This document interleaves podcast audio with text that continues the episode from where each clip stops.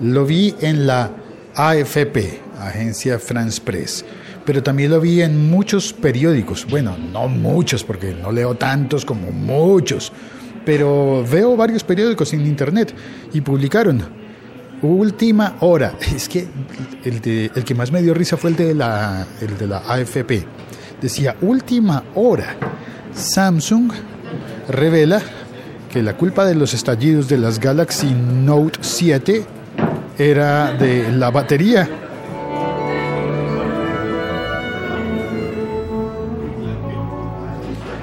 ¿En serio? No te lo puedo creer. O sea que lo que se dijo al comienzo de que las baterías de los teléfonos o tabletas Galaxy Note 7 estaban estallando por culpa de la batería, o sea, la culpa de, al final de todo fue de la batería. Ah, qué interesante, muy bien. Soy Félix, mi Twitter es arroba locutorco, todas mis redes sociales con el mismo número, con el mismo número, sí, ¿te acuerdas cuando uno tenía números de teléfonos y le decía a la gente el número de teléfono? ¿Te acuerdas cuando había BlackBerry y la gente le decía a, las personas su, su número de PIN de BlackBerry? Bueno, pues si eso existiera todavía, mi PIN de BlackBerry es arroba locutorco.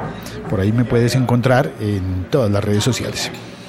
Eh, sí, eh, un poco troleé a la agencia France Press con su tweet de última hora, especialmente porque ponían última hora. Y en los periódicos, que decían que la culpa es de la batería, hasta que encontré en Firewire la misma noticia, pero tenía los diagramas y tenía la explicación. En uno de los periódicos vi que habían contratado 200 ingenieros que habían gastado tanto dinero y unos datos así como pensados en prensa generalista que dice que, que, hay que dar los datos de, que justifican y yo me quedé pensando, yo muchas veces no doy esos datos. No estoy certificando que lo que digo es verdad porque lo dijo tal o cual persona o citar las fuentes. Bueno, yo procuro hacer un trabajo responsable, pero la verdad es que tengo otro enfoque y cuando cuando me dicen que la culpa de la batería, de que la batería estallara era de la batería, pues siento es lo más ridículo que podría ser. Y me gustó por eso ver el informe de Firewire, en el que publican los diagramas y explican qué fue lo que encontraron pormenorizadamente. Bueno, no son tan profundos como podrían, eh, pero sí explican que, que los fallos, los cortocircuitos se producían Voy a decirlo hiper resumido en mis palabras, pero te recomiendo que si estás eh, interesada, interesado en el tema, vayas a la fuente y busques o en Firewire o en eh, o, el, informe directo de Samsung. La falla se producía por un cortocircuito. Claro, eso era lo que producía, lo que generaba los estallidos, los fuegos eh, instantáneos, la combustión espontánea de, las, de los teléfonos en carga. Y claro, ¿por qué podía hacer eso? Ya, pues, tras la búsqueda se constata cuáles fueron los alambres que se torcían, los hilos, eh, los hilos microscópicos, ni tan microscópicos, los pequeñísimos hilos que causaban los cortocircuitos y todo eso era debido al poco espacio disponible dentro del teléfono por los requerimientos que puso la compañía para para generar las baterías, para construir las baterías del el mágico aparato con el que iban a batir al iPhone 7. ¿Batieron el iPhone 7? No. No pudieron batir el iPhone 7. ¿Qué más, Javier? Ya llegó Javier. ¿Quiere un cafecito? No, señor. Buenas, buenos días, tardes, noches. ¿Cómo les va? ¿Cómo están? Y entonces yo aquí criticando los medios generalistas que no son específicos y aquí explico. Cuando un medio generalista tiene que dar información destinada a todo el público, la reduce. La reduce tanto en esta ocasión que termina no siendo una noticia. Es una tontería. Es mi opinión. Es una tontería que los periódicos del mundo publiquen que la culpa del estallido de las baterías del Samsung Galaxy Note es de la batería. Claro que la culpa es de la batería, se sabía, se sabía desde el primer minuto. Y el informe pormenorizado de Samsung diciendo cuál era la forma en la que estallada, en la que estallaba y cuál era el, el, momento preciso en el que se producía el cortocircuito. Es un informe muy valioso para que no se vuelvan a cometer errores, pero es un informe que la verdad el público general no va a comprender. Es un informe hecho para, para la misma compañía y se publica para que las personas que conocen de, de ese asunto puedan tener los datos también, para que, sobre todo, para que tenga, tengamos confianza. Es una manera, creo yo, honesta de decir, mira, la cagamos, hicimos unas baterías que no funcionaban, la culpa es nuestra y ya ubicamos el problema, lo detectamos, para no volver a cometerlo. En ese sentido, me parece valioso que Samsung haya hecho esa publicación y que Samsung haya dicho en qué fallaron, en, digo, en qué punto exacto del extremo de la batería era que se doblaban los microcablecitos. El siglo XXI es hoy.com. Está Belbor en el chat desde México. Eh, buenas, amigo. Y también está Verdugo 789 desde Galicia. Bienvenido, buenas tardes. Eh, se saludan mutuamente. Eh, Velbor dice hola, Verdugo. Verdugo dice hola, Velbor. Los dos con V, con V. Hans Alman desde Medellín. Buenas tardes, Félix. Y Oscar Valle desde, de, desde Alicante, me parece que está Oscar. Saludos, tío güey, tío por España y güey por mi mexicanidad. Sabes que se por... te quiere. Hombre, muchísimas gracias. Por gracias, Oscar. Gracias, güey. Y güey por güey. Desde este lado de, del, del, Atlántico se te, se te aprecia también muchísimo. Te queremos, Oscar, te queremos, decían en un reality show te queremos, patético. Te, te, sí. ¿Se acuerda, Javier? ¿Usted sí. vio eso? Sí, yo quisiera no acordarme de eso. sí. Qué vergüenza estar reconociendo que hemos visto un reality que sí, show. que lo vi.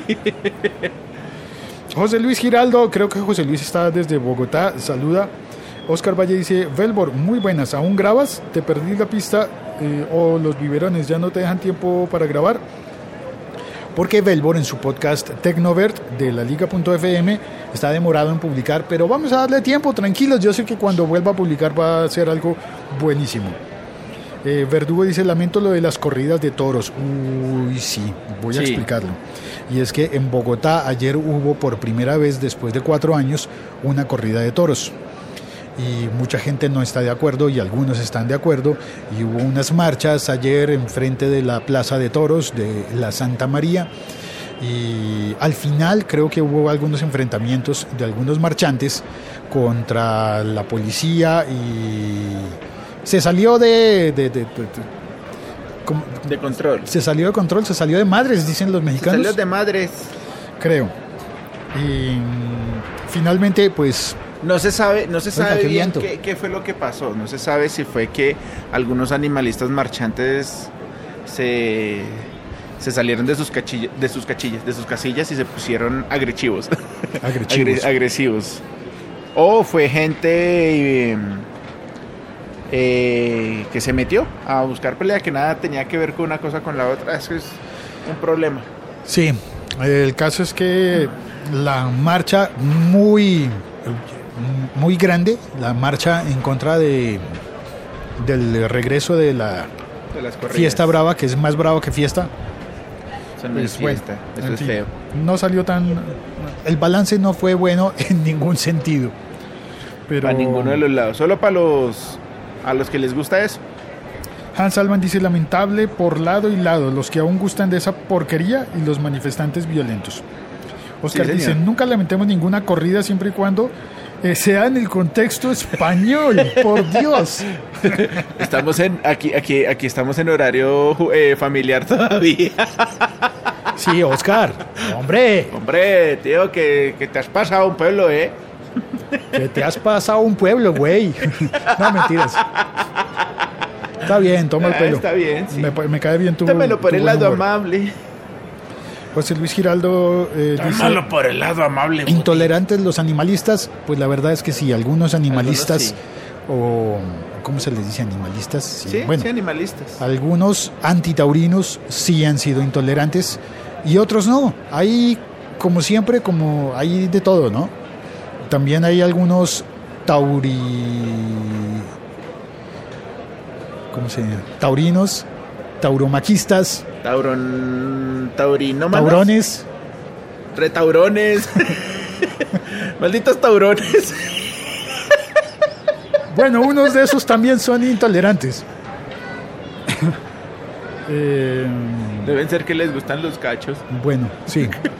Eh, ¿Que les pegaron a los que estaban ingresando? No, creo que no. Creo que ya estaban adentro cuando, No. cuando, la, cuando se salió de control la marcha, que no fue la marcha, sino hubo una parte del, punto en el que, Lo que pasa es que estaban se- enfrentados, eh, estaban cerca pol- el- la Se- guardia policial Eso, eso. Se que estaba- defendía a, que defendía a la plaza.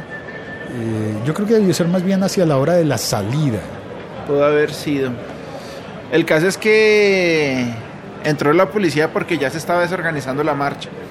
Ya estaba poniendo muy pesada. Entonces ya cuando entra la policía a orar, la No, gente ya- se mete. Y se- además se que el escuadrón de policía no era un escuadrón de policía común, sino un antimotines, Un SMAT, un... que, que es bastante impopular Sí, entre no- mucha gente. Sí, no los quieres mucho. Entonces, bueno. Sí, hubo algunos videos mostrando cómo trabajaban los que pasaban hacia la plaza de torturas. Así, bueno, pero si era, no sé. Sí, la verdad es que debe haber otras formas. Sí, hay otras maneras. La violencia no se combate con violencia. Y al final eh, también había otros tipos de violencias. Por ejemplo, vi un tuit del, del tipo que agarró la primera oreja que cortaron y era feo ver el, el- una fotografía del- de, de la oreja del toro en la mano del tipo y, y lo que escribe que aquí estoy y no necesito su aprobación y Ah, no sé, es como, como, como que el toreo se convirtió en toreo de una faena contra el- los toros, pero además también contra los protestantes.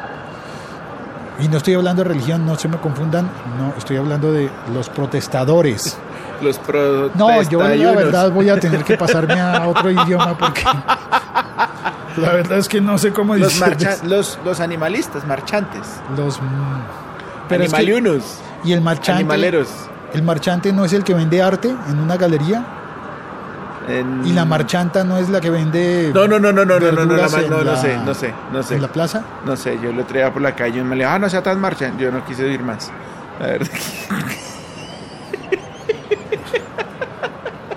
Bueno. Ernesto se despide, tiene que irse y yo también tengo que irme. Chao, gracias por oír este podcast.